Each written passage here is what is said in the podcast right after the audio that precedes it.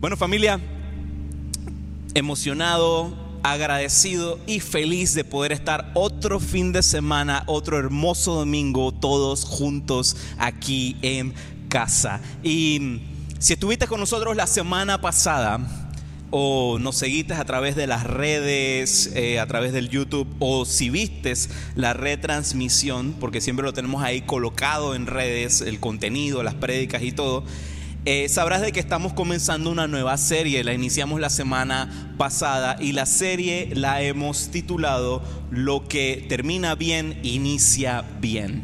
Hoy vamos a estar viendo la parte 2 de Lo que termina bien, inicia bien.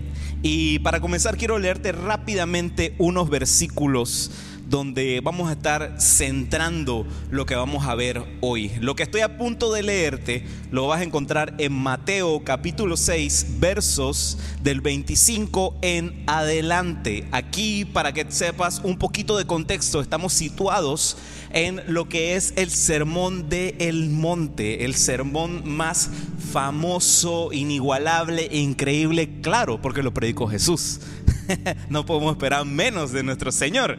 Y el Sermón del Monte incluye este pedazo que te digo es de mis pedazos favoritos, porque si ya me conoces un poquito, em, yo tiendo a ser muy transparente cuando comparto, hay ciertas cosas que Dios siempre ha trabajado en mi vida, en mi corazón, y una de ellas es el área de la preocupación, de la ansiedad. Y Aquí estas líneas hablan algo muy interesante acerca de esto. Voy a leértelo. Comienza de esta manera. Por eso les digo que no se preocupen por la vida diaria, si tendrán suficiente alimento y bebida o suficiente ropa para vestirse. ¿Acaso no es la vida más que la comida y el cuerpo más que la ropa? Miren los pájaros, no plantan ni cosechan ni guardan comida en granero, porque el Padre Celestial los alimenta. A mí me encanta esa línea. Y ¿No son ustedes para Él mucho más valioso que ellos? ¿Acaso con todas sus preocupaciones pueden añadir un solo momento a su vida? En algunas traducciones dicen que si acaso puedes añadir un centímetro más a tu altura. De verdad que no, porque si fuese así yo sería mucho más alto de lo que soy ahorita. Ahí mi esposa se tuvo que conformar con este chichoncito de piso. Pero bueno. Ahí están que, ay, cosita, pero bueno. Sí, a ver, ¿dónde me quedé? Caramba. Aquí está. Y ¿Por qué preocuparse por la ropa? Miren cómo crecen los lirios del campo. No trabajan ni cosen su ropa. Sin embargo, ni Salomón con toda su gloria se vistió tan hermoso como ellos. Si Dios cuida de manera tan maravillosa a las flores silvestres que hoy están y mañana se echan al fuego, tengan por seguro que cuidará de ustedes. ¿Por qué tienen tan poca fe? Así que no se preocupen por todo eso diciendo qué comeremos, qué beberemos, qué ropa nos pondremos. Esas cosas dominan el pensamiento de los incrédulos. Pero su Padre Celestial ya conoce todas sus necesidades. Busquen el reino de Dios por encima de todo lo demás y lleven una vida justa y Él les dará todo lo que necesiten. Y aquí viene la parte importante. Así que no se preocupen por el mañana, porque el día de mañana traerá sus propias preocupaciones. Los problemas del día de hoy son suficientes para hoy. Amén. Vamos a orar. Padre, gracias te damos por este momento, este espacio de tiempo que disponemos, Señor, para poder compartir de tu palabra, Padre, para poder sumergirnos en tu corazón, Señor, y poder sacar esas hermosas perlas, Señor, que tienes para nuestra vida. Te pedimos, Señor, que abras nuestro entendimiento, Señor, para que todo lo que transmitas la noche de hoy no quede solamente en nuestra memoria, sino que también esté en nuestro corazón, Señor. Que nos animes a vivir una vida diferente, Señor, a terminar bien para iniciar bien esta próxima temporada que será la mejor temporada de todas nuestras vidas. Se lo pedimos en el nombre de Cristo Jesús y todos dicen... Amén, muy bien. Bueno, como saben, en menos de un mes, ya quedan ya semanas, estaremos terminando este 2020 y cuando acaba un año, solemos enfocarnos siempre y pensar y transportarnos en, wow, ¿qué nos espera el próximo año? Pero por estar allí en, ese eh, suspenso, en esas expectativas y eso, a veces se nos olvida que para comenzar algo bien, primero hay que terminarlo bien. Y esta pregunta nos la estuvimos haciendo desde la semana pasada y es la que nos vamos a estar haciendo durante el resto de estas semanas. Y es, ¿qué sería terminar bien? ¿Qué sería terminar bien? Terminar bien en este caso sería em, hacer un viaje un viaje de introspección que de repente será diferente para cada uno porque sí, la vida de cada uno es totalmente diferente, pero el camino termina llevándonos a la misma respuesta que es recorrer este camino de introspección examinándonos. Bueno, durante las siguientes semanas vamos a estar viendo esto mismo y viendo qué, clase de cosas necesitamos para terminar bien e iniciar bien. Bueno, cuando un nuevo año llega, tenemos expectativa de que el siguiente año será mejor, ¿verdad? Estamos esperando, o sea, no, usualmente no arrancamos pensando, ay, todo va a estar malo, sino que usualmente arrancamos con una perspectiva positiva de las cosas. Y vale hacer esta pregunta, entonces, ¿qué es un buen año? ¿Qué sería un buen año para ti? A lo mejor alguna de estas cosas que tengo aquí escritas representará para ti un buen año. Un buen año puede ser un año en el que el costo de la vida es más barato. Un buen año puede ser un año en el que el gobierno es bueno y justo.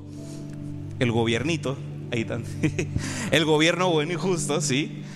Y eh, un buen año puede ser que todos, todos los que nos rodean, nuestros amigos, nuestros familiares, nuestros compañeros de trabajo, sean buenos, comprensibles, tiernos conmigo, etcétera, etcétera, etcétera.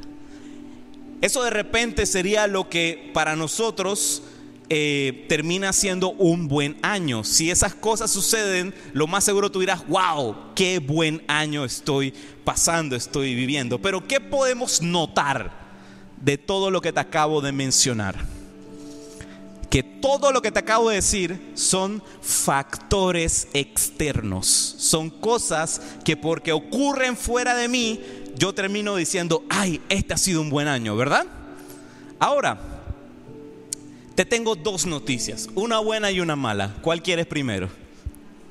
La mala. Ay, ustedes son así, rácata que le Pero mira, voy a ser piadoso, les voy a decir la buena primero para que la mala se pueda así bajar así bien, bien chévere. Te tengo dos noticias. La primera, la buena, que es aquellos factores, si son malos, si llegan a pasar cosas malas externas a nosotros, por lo cual decimos, ay, qué mal año o qué buen año, son temporales, pueden cambiar. Esa es la buena noticia. Ahora la mala noticia que eran las que ustedes querían primero, pero bueno, ahí fui misericordioso. La mala noticia es que el cambio inicia por nosotros. El cambio inicia por nosotros. Los factores externos que terminan siendo, terminan siendo el fruto de nuestras propias decisiones que terminan limitándonos a poder experimentar y vivir lo mejor de la vida, lo mejor que queremos eh, experimentar de la vida. Entonces, pudiéramos decir hoy que nuestro primer punto que veremos de lo que termina bien, inicia bien cuando abrazamos el cambio. Abrazamos el cambio. ¿Sabes? Lo único, lo único constante de la vida es el cambio. Lo único constante de la vida es el cambio. Lo único constante es el cambio, porque todo cambia y cambia todo el tiempo. Ahora, para que el cambio inicie, debemos poner una mirada de fe. Aquello que Dios puede hacer y que aún no conocemos como posible. Aquellas cosas que conocemos como no, eso, es imposible, totalmente Dios no podrá hacer eso. No, ¿quién te ha dicho? No limites la acción de Dios en tu vida ni en la vida de los demás. Y aquí te tengo algunos consejos. Si de repente has pasado por alguna temporada que te ha hecho em, resistente al cambio, por no creer que Dios puede hacer algo a tu favor y poder hacer algún imposible, te digo, debes empezar a levantarte de aquel fracaso, a tener objetivos claros en el futuro, a dejar la preocupación constante a un lado. La preocupación constante es, es algo que no puede existir en tu vida.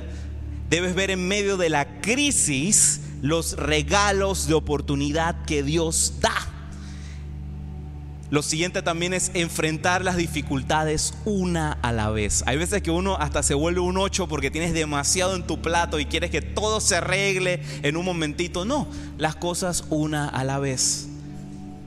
Y lo otro sería evitar que la ansiedad se vuelva un peso constante en tu vida. Porque no podemos evitar pasar por momentos de ansiedad, pero de que a eso se vuelva momentos a la constante es lo peligroso. Así que debemos evitar que ansiedad se vuelva un peso constante. Ahora, cuando estamos rodeados de problemas, obvio, lo primero que se desata es aquello, la ansiedad. Y ansiedad nos termina cargando, nos termina cargando, nos termina robando incluso las poquitas fuerzas que nos quedaban. Porque de repente tenemos ahí algo de fuerza para echar para adelante, para terminar aquello que comenzamos, pero ¡boom! Cae encima la ansiedad y ya lo poquito que tenías, fatal. Pero mira lo que dice la palabra de Dios, mira lo que dice Mateo 6, ahora sí el final, el 34, el que dijimos que era donde nos íbamos a basar. Así que no se preocupen por el mañana. Y esta es la línea importante, porque el día de mañana traerá sus propias preocupaciones. Los problemas del día de hoy son suficientes por hoy. Pareciera como si te estuviese diciendo una mala noticia al decirte que el día de mañana traerá su propia preocupación, pero es algo que, que va, algo que debería hacer todo lo contrario, debería impartirnos esperanza. Ya verás por qué. Mira, no debemos cargarnos con mayores preocupaciones de las que ya tiene cada día. Eso es lo que básicamente dice este versículo. Ahora, aquella palabrita, aquella palabrita que te digo, cuando suena a mí me da como hasta picazón. La palabra preocupación. Preocupación pudiésemos incluso hasta dividirla, preocuparse. ¿Qué sería? Sería como ocuparse de antemano, ocupar tu mente antes de siquiera que el hecho suceda. Eso sería preocuparte. Y sabes que hay una trampa en la que solemos caer, porque pensamos que al estar preocupados por una situación, estamos haciendo algo, estamos echando para adelante por estar preocupados. Pero ¿sabes qué? Es una total mentira porque una mente preocupada no es lo mismo que una mente ocupada. Son dos cosas totalmente diferentes. Debemos tener mentes ocupadas en creer un mejor mañana. Ocupa tu mente en eso. Ansiedad hace que llevemos encima los problemas de hoy de mañana y de pasado mañana. Todo el combo encima. Vivamos un día a la vez. Eso es lo que básicamente nos está animando la palabra de Dios. Vivamos un día a la vez. Porque mañana Dios va a tener pan diario y va a tener respuestas para ti y para los tuyos. Amén. Ahora, tu destino no se construye cayendo por pequeñeces. Hay veces que va a haber momentos en los que nos tropezamos y vamos a caer uno que otro momento. Pero tu destino se construye es poniendo la mirada no en las pequeñeces, sino, sino en las cosas grandes que Dios tiene para ti y para los tuyos. Ahora, no te conformes, no te conformes. Eso es lo, lo, principal que te puedo decir a esto, porque a veces lo que estoy hablando puede tender a a resumirse como, ay, eso es como conformismo, como pensar de que, de que, ah, bueno, las cosas malas van a suceder todo el tiempo y ya qué más da. No, Eso no es lo que te quiero transmitir. No te conformes, no te conformes con menos de lo que Dios te ha llamado a hacer. No confundamos estas dos, estos dos principios. No confundamos el contentamiento con el conformismo. Porque contentamiento es a lo que Dios nos ha llamado a tener contentamiento. Contentamiento es sentirte pleno y feliz en cualquier situación que estés viviendo, en cualquier situación que estés pasando, sea de escasez, sea de abundancia, yo tengo contentamiento porque sé dónde he puesto mi fe. Mientras que conformismo es estar satisfecho por mucho menos de lo que puedes llegar a ser en Cristo Jesús. ¿Entendemos? Ahora, esto lo puedo resumir muy sencillo. No seas el destructor de los sueños de Dios para tu vida. Mantén siempre viva la llama del entusiasmo. Te digo, esa es una de las cosas que a mí más me ha ayudado en el caminar con Cristo, porque cuando de repente estoy en un momento así como medio down, tú sabes, de que la vida te comienza a meter golpes y todos en la cara, estás así como que no sabes ni qué hacer ni para, ni para dónde moverte, pero comienzo de una vez que a refugiarme en la palabra de Dios, empezar a leer, a leer, a, llenarme de aquellas buenas promesas y a empezar a aumentar el entusiasmo, a, hacer, sentirme entusiasmado por lo que Dios puede llegar a ser. Quiero hacerte una pregunta esta noche. ¿Qué estás soñando? que Dios hará el próximo año. ¿Te la has hecho durante, durante estas últimas semanas? Es importante que nos hagamos esa pregunta porque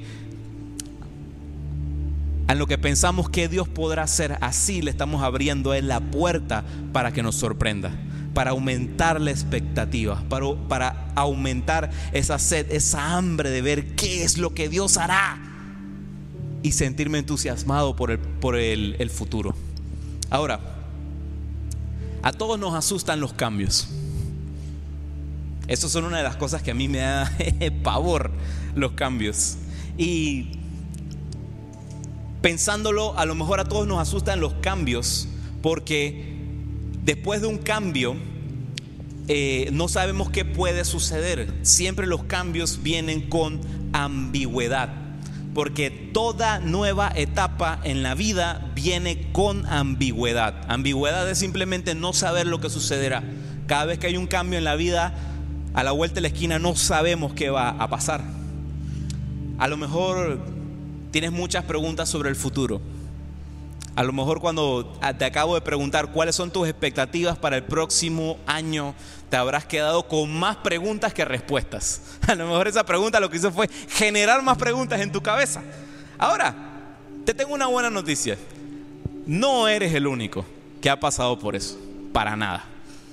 Y la Biblia nos muestra la historia de un personaje que también tuvo ese reto de de ver el futuro con entusiasmo y de atravesar ese camino de ambigüedad, porque literal no sabía qué podía suceder. Y durante los siguientes minutos quiero hablarte rápidamente de la historia de Josué. Ahora, ¿quién era Josué? Josué era eh, elegido como sucesor de Moisés. Aquí tenemos una eh, pintura en la que yo había tratado de buscar. A, mí siempre me gusta meter arte y cosas así en las prédicas. Así que aquí yo tengo una pintura en la cual eh, se está retratando eh, lo que fue el momento en el que los espías llevan delante de Moisés y del ejército em, pruebas de la tierra prometida. Si se dan cuenta aquí, estos dos tienen como que un racimo de uvas enorme aquí. Yo no sé por qué la gente cuando lee ese versículo piensa de que, ay, que hay uvas enormes, se imaginaban las pelotas de uvas así grandes y yo me puse, no creo, yo creo que más bien era esto, pues de que tenía los racimos así grandes de uva. Es como un poquito más... yo creo que le metieron mucha imaginación o a lo mejor alguna cómica eh, de fin de semana. Pero bueno, si ves este cuadro, ¿sabes dónde está Josué? Pon el siguiente. Josué está en esa esquinita de allá. Ahí chiquitito y en la esquinita de allá. Entonces, él era elegido, déjalo ahí, déjalo ahí para que te dé el cuadro. Él era elegido como sucesor de Moisés, el gran libertador de Israel. En otras palabras, Josué tenía unos zapatos muy grandes que llenar. y me da risa porque en lo que estuve tratando de buscar algún, eh, alguna pintura, algo que retratara la vida de Josué, esta me cautivó de una vez porque incluso para un pintor del Renacimiento, Josué era nada más una carita en una esquina. Ahora, Josué, él fue instruido por Moisés en todo. Josué era discípulo de Moisés. Pero aún así, habían preguntas constantes en la mente de Josué. Constantemente Josué se preguntaba, ¿podré hacerlo bien? ¿Podré ser tan bueno como Moisés? ¡Wow! el gran libertador de Israel. ¿Estará Dios conmigo al igual como estuvo con Moisés? O a lo mejor se preguntaba sencillamente, ¿podré alcanzar el propósito de Dios en mi vida? Si te das cuenta, Josué se hizo preguntas muy similares a las que en algún momento tú y yo nos hemos planteado en temporadas.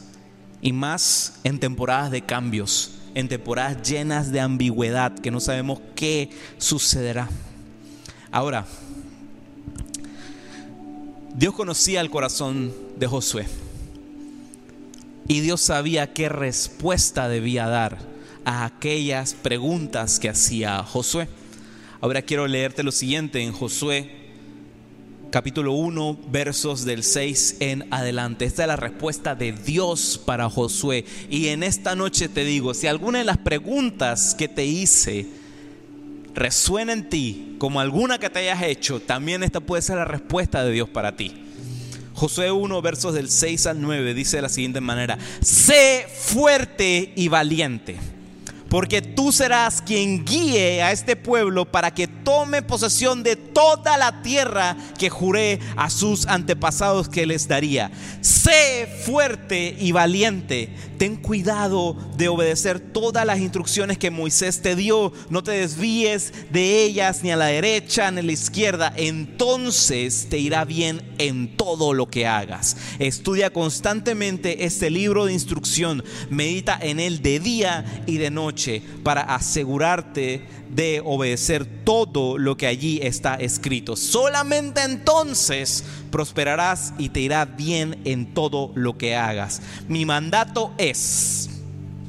Y es como Dios diciendo, bueno, si a la segunda no te quedó claro, a la tercera te queda más claro. Sé fuerte y valiente. No tengas miedo ni te desanimes, porque el Señor tu Dios está contigo donde quiera que vayas. ¿Cuántos podemos darle gracias a Dios por eso?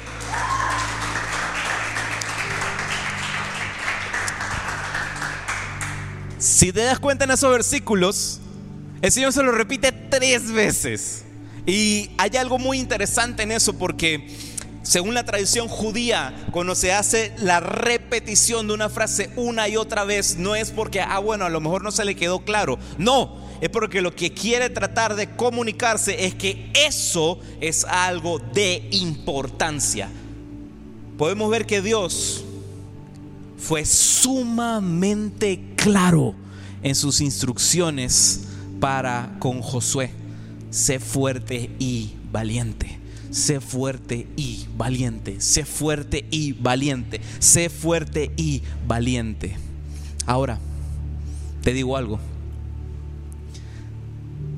Dios es muy claro en sus instrucciones, muy claro en sus instrucciones, pero en medio de esas instrucciones a veces habrá un poco de ambigüedad en ellas. Porque si te das cuenta, en los versículos que leí hace un momento decía, no te desvíes de ellas ni a la derecha ni a la izquierda, pero ¿de qué? ¿De qué, de qué me tengo que estar este, desviando? Entonces te iré bien en todo lo que hagas, pero ¿qué es lo que tengo que hacer? O sea, si te das cuenta, tenía instrucciones, más los detalles no estaban del todo claros.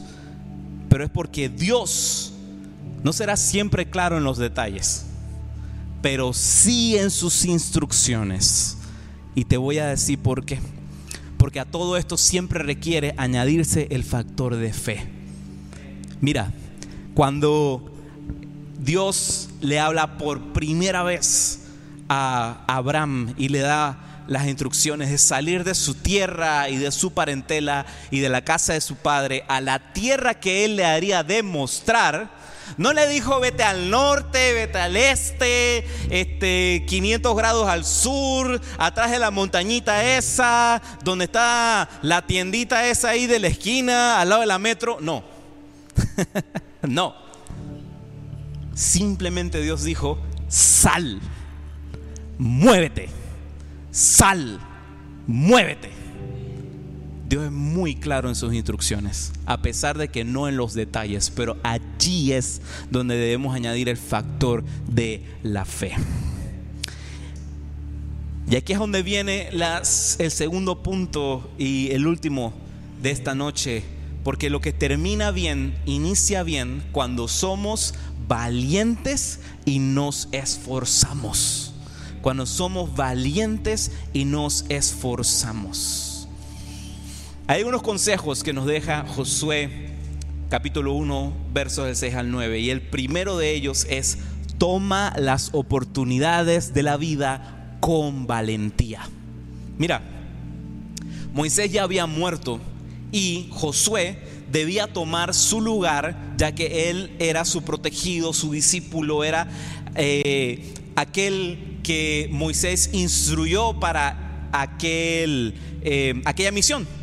Entonces, a pesar de que fue una oportunidad de cumplir el destino de Dios para su vida, para la vida de Josué, fue algo que vino con temor y que vino lo más seguro con dolor porque estamos hablando de que aquella figura paterna para él, aquel que le enseñó todo lo que sabía, que estuvo pendiente de él, que lo discipuló, que desarrolló aquellas habilidades que él necesitaba para poder eh, dirigir al pueblo de Israel y todo y todo y todo y todo y todo eso, había partido, había muerto.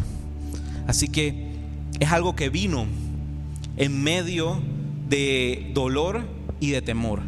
Ahora, con esto te quiero decir dos cosas. Y si quieres, anótalas, eh, mándale un chat a todos los grupos que tengan ahí en el WhatsApp, tuiteala, no sé.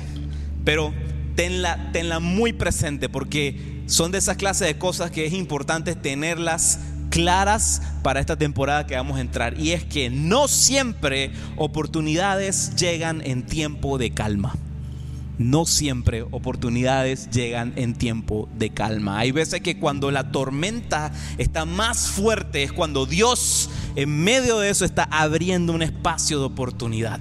No tengas miedo a la crisis, no tengas miedo al tiempo de calma. Ve las cosas con la perspectiva de Dios porque en medio de tiempo de crisis hay oportunidades. Y lo siguiente, a veces la antesala para la oportunidad termina siendo la crisis y el dolor. Y eso lo podemos ver claro en la vida de Josué. A veces en tiempo de crisis y dolor es en lo que Dios termina abriendo espacios y abriendo oportunidades. Dios siempre nos dará oportunidades, siempre nos dará oportunidades, incluso en medio de situaciones difíciles. Que en nosotros ser valientes es aquello que nos ayudará para atravesar el dolor y tomar las oportunidades que Dios pone por delante de nosotros. Y la siguiente lección que nos dejan eh, estos versículos es que no conseguirás nunca nada sin esfuerzo. Las cosas cuestan. Las cosas cuestan y cuestan esfuerzo.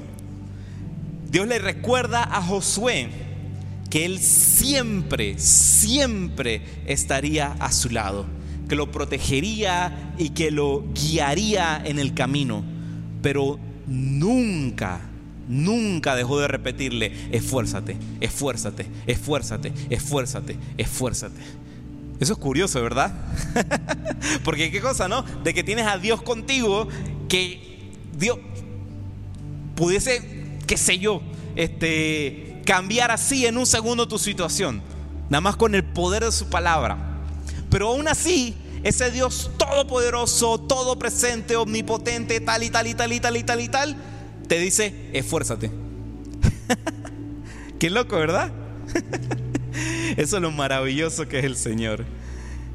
Mira, hay algo que, que vez tras vez yo he repetido porque a veces es algo que se ha enseñado mal en púlpitos y en iglesias alrededor del mundo, cuando se dice de que una vida cristiana es la solución para todo, para todo, de que te va a ir absolutamente bien en todo y que nada malo sucederá nunca jamás en tu vida.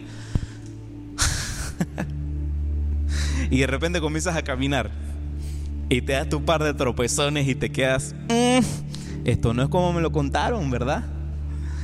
Pero es que el tener a Jesús en nuestra vida no es una fórmula mágica para que jamás nos pasen cosas malas ni eh, tengamos que enfrentar dolor o situaciones difíciles. No. Una vida con Jesús no es una vida sin problemas, pero sí es una vida con esperanza. Amén. Y mm, a mí me encanta la, vida de, Josué y lo que nos relata eh, la Biblia. Yo creo que ahí tenía otra, otra imagen. Ah, bueno, ahí la, acabaste de poner, pero ve a la, que, a la que estaba antes. Ese también es un retrato de que muestra eh, lo que había sucedido en el libro de Josué cuando él ordena de que el sol y la luna se detuviesen para poder entonces eh, salir victoriosos de una batalla que está enfrentando el pueblo de Israel. ¿Tú te imaginas eso? De que haya tenido él que llegar a ese nivel de esforzarse, de poder pararte firme delante de un ejército que está a punto de eliminar a todo el ejército de Israel y dar esa ordenanza que se detuviese el sol y la luna. Dios mío. Y a nosotros a veces nos cuesta salir de la cama y decir, hoy yo voy para la iglesia. Santo Dios. Mira, una vida con Jesús, nuevamente lo repito, una vida con Jesús no es una vida sin problemas pero sí es una vida con esperanza, porque nuestra esperanza no está puesta en las situaciones, en los cambios que puede tener las temporadas de la vida, no. Nuestra esperanza está colocada en la roca firme que nunca cambia, que es Cristo Jesús. ¿Cuánto puedes dar un aplauso al Señor?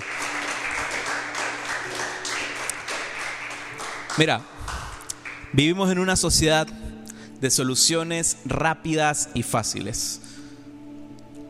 Habremos visto centenares de artículos y de libros que dicen cosas como por ejemplo cinco pasos para el éxito, las tres reglas de un matrimonio perfecto, cuatro consejos para criar a hijos ganadores, tal y tal y tal y tal y tal. Por todos lados, en revistas, en periódicos, tendemos a ver esas cosas. Ahora, te habrás dado cuenta, ¿no? Después de tratar y de leer todas esas cosas, que no existen fórmulas mágicas para nada importante en la vida. Todo, todo lo importante en la vida cuesta y cuesta mucho esfuerzo. Yo te lo puedo hablar por testimonio. Em, mi esposa y yo, gracias a Dios, tenemos em, ya vamos a cumplir el, año que viene nueve, ¿verdad, mi amor? El año que viene, ya en febrero, cumplimos, no, perdón, perdón, en abril. Ay, Dios mío, ahora voy a tener una conversación muy incómoda yendo para casa. 5, 4, 14, ese, ese es cuando nos casamos. Pero bueno, este, el, el 5 de abril eso mismo, ¿viste? aplauso, aplauso, aplauso. El 5 de abril es nuestro aniversario y te digo, em, un, un matrimonio no es fácil construirlo. Un matrimonio feliz, un matrimonio que dé fruto, un matrimonio en el cual puedes pararte y decir, doy gracias a Dios por lo que tengo, no es fácil. Se construye un día a la vez. Porque es algo valioso. Y igual, el criar a los hijos, aquí tenemos padres presentes, el criar a los hijos no es cosa fácil. Es un día a la vez. Pero el fruto de ello, el fruto de ello, Dios mío. Solo Dios sabe, solo Dios conoce el gozo que hay en el corazón. Cuando uno mira hacia atrás y ve hasta dónde Dios ha llevado ese matrimonio, esa familia, ese trabajo, ese emprendimiento, ponle lo que quieras, a todo aquello que le has metido esfuerzo, vale la pena. Dios siempre ha llamado a personas comunes para hacer cosas extraordinarias. Y aquello que siempre Dios busca es personas que aceptan los desafíos, que saben con quién están caminando. Aún así, si son temporadas difíciles o llenas de dudas o llenas de ambigüedad. Dios hace cosas extraordinarias porque a pesar de que todo estuviese en contra y que todo esté como que en un complot en contra tuya, Él irá en contra de todo eso. Y tú irás en contra de todo eso porque sabes y conoces quién está a tu lado. Quiero dejarte con una última pregunta. Ya estamos terminando y es, ¿cuáles son los desafíos que te toca enfrentar en la próxima temporada? A lo mejor este año terminó con cosas pendientes, con sueños por cumplir, con temas por realizar. Todos esos pueden ser aquellos desafíos que te has planteado para la próxima temporada, para el próximo año. Pero te digo, cada uno de esos sueños, cada una de esas cosas que no se han dado, que están allí engavetadas aún, no es el no de Dios. A veces tendemos a pensar que cuando Dios dice espera, Él está diciendo no. No, no es el no de Dios. Puede ser que durante este 2020 cosas que pasaron, cosas que viviste, fueron temas para prepararte. Porque eso sí, Dios siempre busca preparar nuestro corazón porque cuando viene a tu mano la bendición de Dios, lo que Él tenía reservado para ti, Él cuidará hasta lo último, porque no va a querer que nada de lo que te quiere dar se pierda quiero dejarte con un par de consejos, porque te animo a que en la siguiente temporada abraces el cambio de frente. Aunque todo cambie, aunque todo sea ambiguo, abrázalo de frente. No temas, porque en medio de eso Dios puede abrir oportunidades. Dios está contigo. Lo siguiente, sé valiente en todo momento, porque en lo que enfrentes alguna crisis o algún problema o lo que sea, Dios siempre tiene oportunidades a la mano. Siempre tiene oportunidades a la mano. Y lo último, esfuérzate. Esfuérzate, esfuérzate, esfuérzate, esfuérzate. Porque en medio de las dificultades es cuando realmente conocemos el poder de Dios. Amén. ¿Qué tal si nos colocamos sobre nuestros pies?